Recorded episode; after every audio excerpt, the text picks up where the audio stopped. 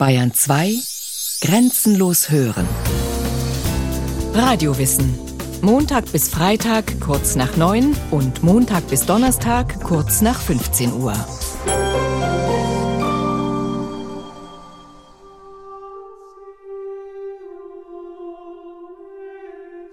Im Jahre 1938 verbrachte ich zehn Tage in Solem, von Palmsonntag bis Osterdienstag und wohnte allen Gottesdiensten bei. Ich hatte bohrende Kopfschmerzen, jeder Ton schmerzte mich wie ein Schlag.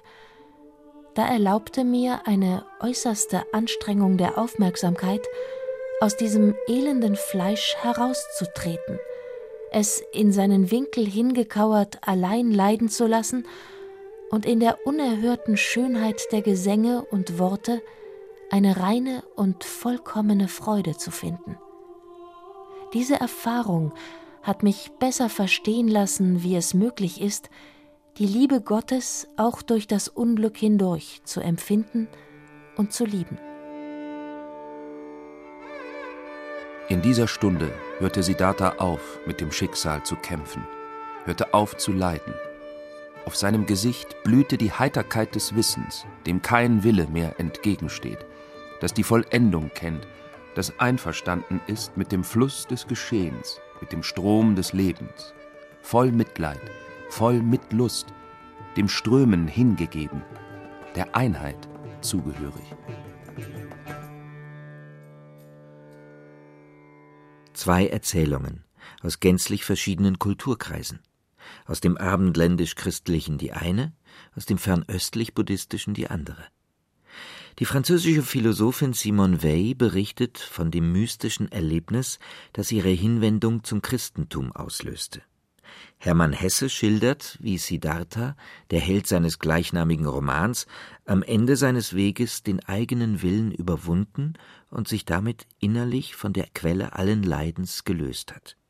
Befreit und in dem Gefühl tiefer Verbundenheit mit der Welt kann er sich nun dem Strom des Lebens überlassen und seinen inneren Frieden finden. Die beiden Erzählungen sind äußerlich und inhaltlich verschieden, sich aber dennoch im Grunde sehr ähnlich. Beide Male handelt es sich um ein geistiges Erleben, in dem Leid überwunden und eine immaterielle, reine, höhere Wirklichkeit erfahren oder erahnt wird. Beide Male handelt es sich um einen Bewusstheitszustand von besonderer Wachheit und Klarheit, verbunden mit vollkommener, reiner Freude. Beide Male handelt es sich um Spiritualität. Spiritualität liegt heute im Trend. Einer Umfrage zufolge verspüren 82 Prozent der Amerikaner das Bedürfnis, spirituell zu wachsen. In Deutschland dürfte es nicht viel anders sein. Dieses Streben nach dem Erleben einer anderen geistigen Wirklichkeit entspringt einer generellen Disposition des Menschen, die Arthur Schopenhauer das metaphysische Bedürfnis nannte. Der französische Philosoph André Comte-Sponville beschreibt sie so: Wir sind endliche, aber für das Unendliche offene Wesen. Wir sind vergängliche, aber für die Ewigkeit offene und wir sind relative, aber für das Absolute offene Wesen. Dieses Offene, das ist der Geist. So sind die Menschen von jeher fasziniert von diesem Unendlichen, Ewigen und Absoluten, das jenseits der sinnlich wahrnehmbaren Welt vermutet wird. Dabei gibt es zwei Möglichkeiten der Annäherung. Die philosophische Disziplin der Metaphysik versucht, dieses jenseitige Geistige mit dem Verstand zu erfassen. Die Spiritualität besteht darin, es zu erfahren, zu praktizieren und zu leben. Diese zweite emotionale Dimension unseres metaphysischen Bedürfnisses wird in der modernen Welt aber vernachlässigt.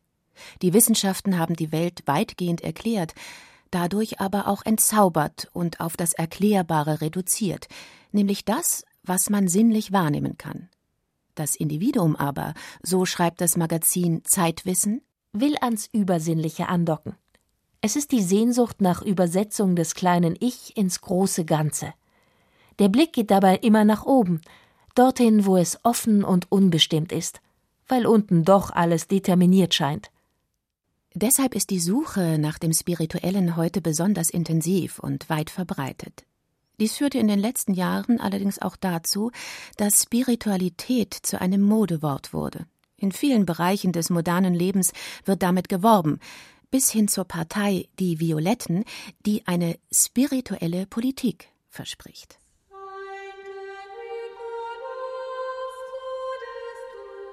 Das Wort Spiritualität ist abgeleitet von der Wortbildung Spiritualitas, die dem christlichen Mittelalter entstammt.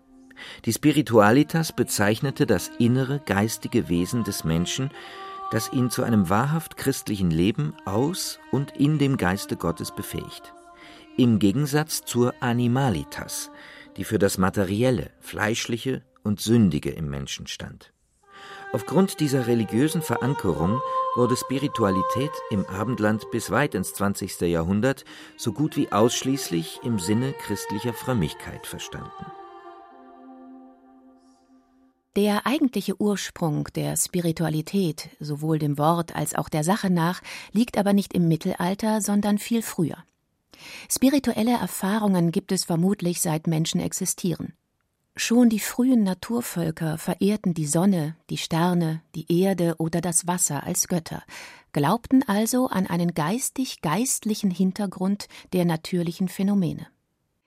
Das Wort Spiritualität hat, wie auch das mittelalterliche Spiritualitas, seinen Ursprung im lateinischen Spiritus, in dessen vielfältigen Bedeutungen schon das meiste von dem mitschwingt, was wir heute mit Spiritualität verbinden.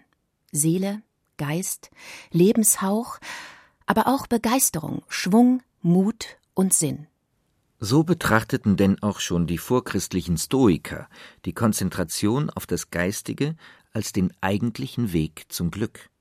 Der römische Philosoph und Staatsmann Seneca begründete dies in seinem Buch Vom glücklichen Leben so Du siehst aber, in welch eine schlimme und schädliche Knechtschaft jemand geraten würde, den Sinnenlust und Schmerz, die unzuverlässigsten und zügellosesten Herren abwechselnd in ihrem Besitz hätten. Daher muss man sich zur Freiheit durchringen. Daraus erwächst jenes unschätzbare Gut, jene Ruhe und Erhabenheit der Seele, die sicher gegründet ist, und eine hohe und ungestörte Freude, die aus der Erkenntnis der Wahrheit entspringt, und außerdem eine unerschütterliche Freundlichkeit und Heiterkeit des Herzens. Man soll sich also von materiellen Begehrlichkeiten lösen und sich auf das Geistige konzentrieren. Dann und nur dann kann man solche Ruhe und Erhabenheit der Seele und hohe Freude empfinden. Der französische Schriftsteller Romain Roland nannte dies später das ozeanische Gefühl.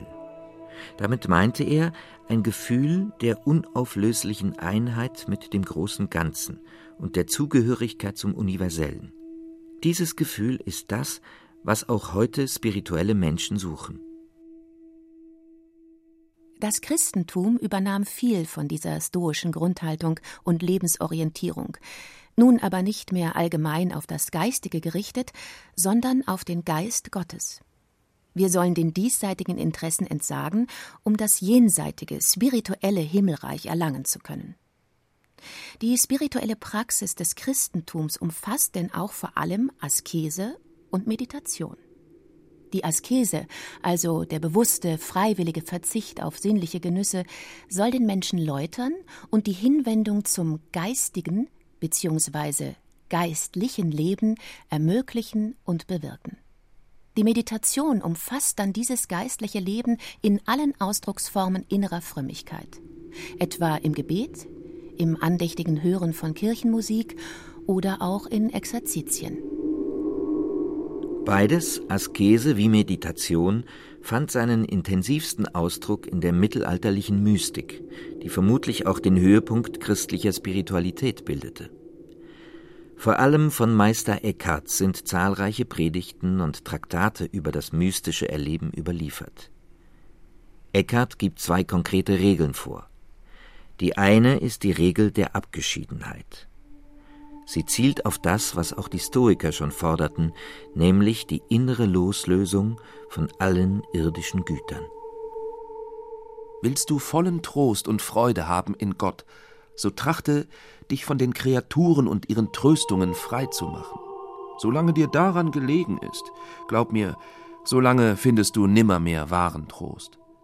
Wäre man imstande, einen Becher gänzlich leer zu machen, auch von der Luft, kein Zweifel, der Becher vergäße seine Natur, die Leere trüge ihn empor bis an den Himmel. So auch trägt Arm und Leersein aller endlichen Dinge die Seele empor zu Gott. Eckhart verschärft diesen Verzicht dann noch weiter. Nicht nur von den materiellen Dingen der Welt sollen wir uns abscheiden, sondern auch von uns selber. Dieses Loslassen des eigenen Ichs nennt Eckhart die Gelassenheit. Dazu schreibt er in seinen Reden der Unterweisung in lakonischer Kürze Richte dein Augenmerk auf dich selbst, und wo du dich findest, da lass von dir ab. Das ist das Allerbeste. Und ebenso Wir sind die Ursache aller unserer Hindernisse. Hüte dich vor dir selbst, so hast du wohl gehütet. Wenn Abgeschiedenheit und Gelassenheit gelingen, kann der Gläubige als spirituellen Höhepunkt die Unio Mystica erleben, die mystische Vereinigung mit Gott in der eigenen Seele. Was dabei genau geschieht, sagt Eckhart nicht. Das kann er auch nicht, denn dazu, so schreibt er, fehlen uns die Worte. Die Unio Mystica kann man nur selbst erleben, nicht beschreiben. Dennoch versucht er es wenigstens ansatzweise. O Wunder über Wunder, wenn ich an die Vereinigung denke, die die Seele mit Gott hat. Er macht die Seele freudewonnig aus sich selber fließen, und alle nennbaren Dinge genügen ihr nicht mehr. Ja, sie genügt auch sich selber nicht. Der göttliche Liebesquell strömt auf sie über und reißt sie aus sich selber hinüber in ihren ersten Ursprung, der Gott alleine ist. In ihm kommt die Seele zu ihrer höchsten Vollendung. Trotz Abgeschiedenheit und Gelassenheit ist es nach Meister Eckhart keineswegs erforderlich, sich als spiritueller Mensch gänzlich aus dem normalen Leben zurückzuziehen. Wer Gott recht in Wahrheit hat, der hat ihn an allen Städten und auf der Straße und bei allen Leuten ebenso gut wie in der Kirche oder in der Einöde oder in der Klosterzelle. Achte darauf, wie du deinem Gott zugekehrt bist, wenn du in einer Kirche bist oder in der Zelle. Diese selbe Gestimmtheit behalte und trage sie unter die Menge und in die Unruhe. Man muss also nicht sein ganzes Leben der Askese und Meditation widmen, sondern darf und soll durchaus geschäftig sein, wie es übrigens auch Meister Eckhart war, in vielfältigen Funktionen für den Dominikanerorden. Aber auch mitten im Alltagsleben besteht immer wieder die Möglichkeit, einen Augenblick der Ruhe zu suchen, um sich in das Wunder der eigenen Seele zu versenken und spirituelle Erfüllung zu suchen und vielleicht auch zu finden. Im 20. Jahrhundert verlor die christliche Frömmigkeit ihre spirituelle Monopolstellung im Abendland. Außerchristliche Religionen fanden mehr und mehr Zuspruch, insbesondere der Buddhismus und der Hinduismus. In den 60er und 70er Jahren war dies auch äußerlich erkennbar an den orangefarbenen Gewändern der Bhagwan-Jünger, der Sannyasins, die damals im Erscheinungsbild europäischer Städte und Landkommunen nicht zu übersehen waren. Diese sichtbaren Zeichen wurden mit dem Ende der Hippie-Bewegung weniger, aber die spirituelle Anziehungskraft des Buddhismus und Hinduismus hat nicht nachgelassen, sondern sich eher noch verstärkt.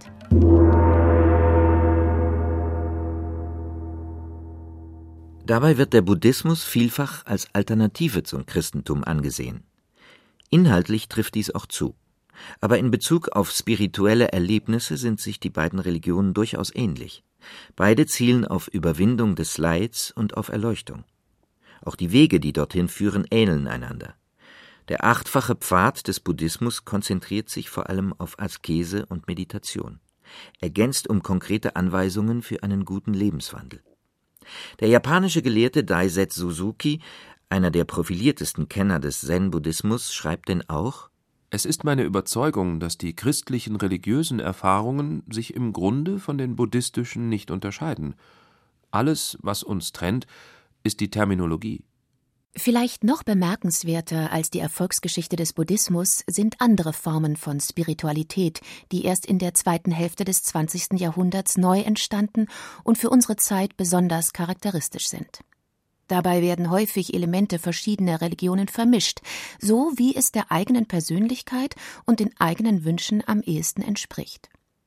Aus der Perspektive eines traditionellen Religionsverständnisses wird einer solchen individuellen Religiosität häufig Beliebigkeit vorgeworfen, mit einer gewissen Berechtigung.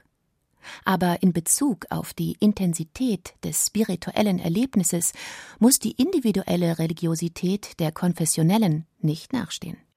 Was aber ist mit Menschen, die gar nicht an einen Gott oder göttliche Wesen und Mächte glauben, in welcher Ausprägung auch immer? Müssen sie deshalb auf Spiritualität verzichten? Keineswegs, meint André Comte-Sponville. Im Vorwort zu seinem Buch Woran glaubt ein Atheist? Spiritualität ohne Gott schreibt er Atheisten haben nicht weniger Geist als andere.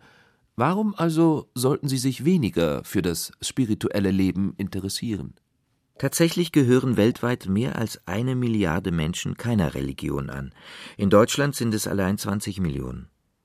Viele von ihnen würden sich selbst sicherlich als spirituell bezeichnen, nur eben nicht im religiösen Sinne. Was sie praktizieren, ist eine säkulare Spiritualität.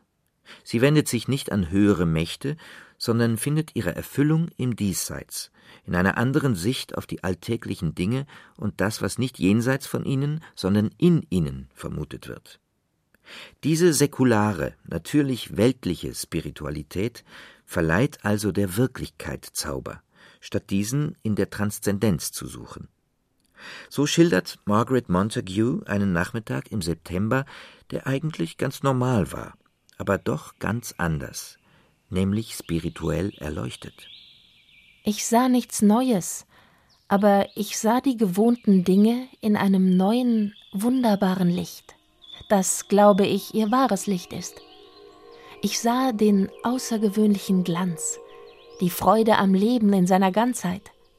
Jeder Mensch, der über die Veranda ging, jeder Spatz in seinem Flug, jeder im Wind schwankende Zweig war ein stimmiger Bestandteil des Ganzen, wie ergriffen von dieser Ekstase der Freude, der Bedeutung des rauschhaften Lebens. Ich sah diese allgegenwärtige Schönheit. So werde ich wenigstens einmal, mitten in meinem grauen Leben, ins Herz der Wirklichkeit geblickt haben und Zeugin der Wahrheit gewesen sein. Die wachsende Popularität und gesellschaftliche Bedeutung der Spiritualität zeigt sich auch darin, dass die Wissenschaften seit einigen Jahren dieses Thema aufgreifen. So wird aus der Medizin berichtet, dass spirituelle Personen einen niedrigeren Blutdruck haben, seltener einen Infarkt erleiden und generell länger leben. In der amerikanischen Zeitschrift Medical Post stand sogar zu lesen, dass zu wenig Spiritualität ebenso viele Opfer fordert wie das Rauchen. Spiritualität soll das sozusagen normale Leben nicht ersetzen, sondern bereichern. Zehn Stunden Meditation am Tag zum Beispiel sind sicherlich nicht gesund. Gefahren birgt auch die feste Bindung an eine spirituelle Gemeinschaft, die sich von der Außenwelt abschottet. Spektakulärstes Beispiel für solche Verirrungen war der Massenselbstmord der sogenannten Volkstempelsekte im Jahre 1987 in Jonestown, Guyana. Mehr als 900 Menschen folgten damals dem Aufruf ihres vermeintlich spirituellen Führers und töteten sich selbst. Ein Gegenmittel gegen solche Fehlentwicklungen ist etwas, das man als intellektuelle Redlichkeit bezeichnen könnte. Der Verstand sollte im jeweiligen spirituellen Erlebnis zwar keine Rolle spielen, aber ansonsten nicht ausgeschaltet werden. Wir müssen uns darüber im Klaren sein, dass das, was wir spirituell wahrnehmen, ein subjektives, individuelles, persönliches Erleben ist und kein objektives Wissen. Vor allem für die Psychologie ist Spiritualität ein Thema. Psychologen befassen sich daher nicht nur mit den Auswirkungen spiritueller Orientierung, sondern auch mit der grundsätzlichen Frage, was ist Spiritualität eigentlich genau? In umfangreichen empirischen Untersuchungen ermittelten sie, was Menschen heute als wesentliche Bestandteile der Spiritualität ansehen. Dabei wurden viele Elemente genannt, die sich auch in früheren Beschreibungen finden, etwa die Beziehung zu Gott oder einem anderen höheren Wesen, das Verbundensein mit der Natur, mit anderen Menschen oder überhaupt mit allem, was ist. Das Erlebnis wurde als Vorgang der Selbsttranszendenz beschrieben. also des geistigen Hinausgehens über sich selbst. Diese Fähigkeit zur Selbsttranszendenz, so schreibt der Salzburger Psychologe Anton Bucher in Psychologie der Spiritualität, ist die Grundvoraussetzung. Sich mit anderen und anderem verbunden zu fühlen, setzt voraus, von sich selbst absehen, sich selbst transzendieren zu können. Wer stets auf sich selbst fixiert ist, kann sich schwerlich für spirituelle Wirklichkeiten öffnen. Spirituelle Selbsttranszendenz heißt hier nicht Selbstverleugnung, wie zumindest partiell bei Meister Eckhart, sondern eher wahre Selbstverwirklichung, nämlich eines Selbst, welches das Ich nicht abstreift, sondern darüber hinausgeht. Entsprechend fasst Bucher die Forschungsergebnisse zu einer Definition der Spiritualität zusammen, die das geistige Wachstum durch solche Selbsttranszendenz in den Mittelpunkt rückt. Spiritualität besteht darin, dass der Mensch sich selbst transzendieren und Verbundenheit entfalten kann, und dies sowohl zu einem höheren geistigen Wesen als auch hin zur Natur und zur sozialen Mitwelt. In dem Maße, in dem das Ich sich in diese Verbundenheit hinein transzendiert, geschieht auch die Realisierung eines Selbst, das mehr ist als das Ich. Dieses Selbst und nur dieses Selbst kann die Erlebnisse haben und die Gefühle empfinden, die das Kennzeichen aller Spiritualität sind. Die besondere Wachheit und Klarheit, die tiefe Ergriffenheit und die hohe, reine Freude. Dieses ozeanische Gefühl unauflöslicher Einheit mit dem großen Ganzen prägt jede Form von Spiritualität, sei sie stoisch, christlich, buddhistisch, individuell religiös oder natürlich weltlich. Insofern spricht Hermann Hesses Siddhartha vermutlich für alle spirituellen Menschen, wenn er dieses Gefühl und diese tiefe Bewusstheit am Ende seines Weges so beschreibt. Langsam blühte, langsam reifte in Siddhartha die Erkenntnis, was seines langen Suchens Ziel sei. Es war eine Bereitschaft der Seele, eine Fähigkeit, eine geheime Kunst, jeden Augenblick, mitten im Leben, den Gedanken der Einheit denken, die Einheit fühlen und einatmen zu können. Langsam blühte diese in ihm auf. Harmonie, Wissen um die ewige Vollkommenheit der Welt, Lächeln, Einheit.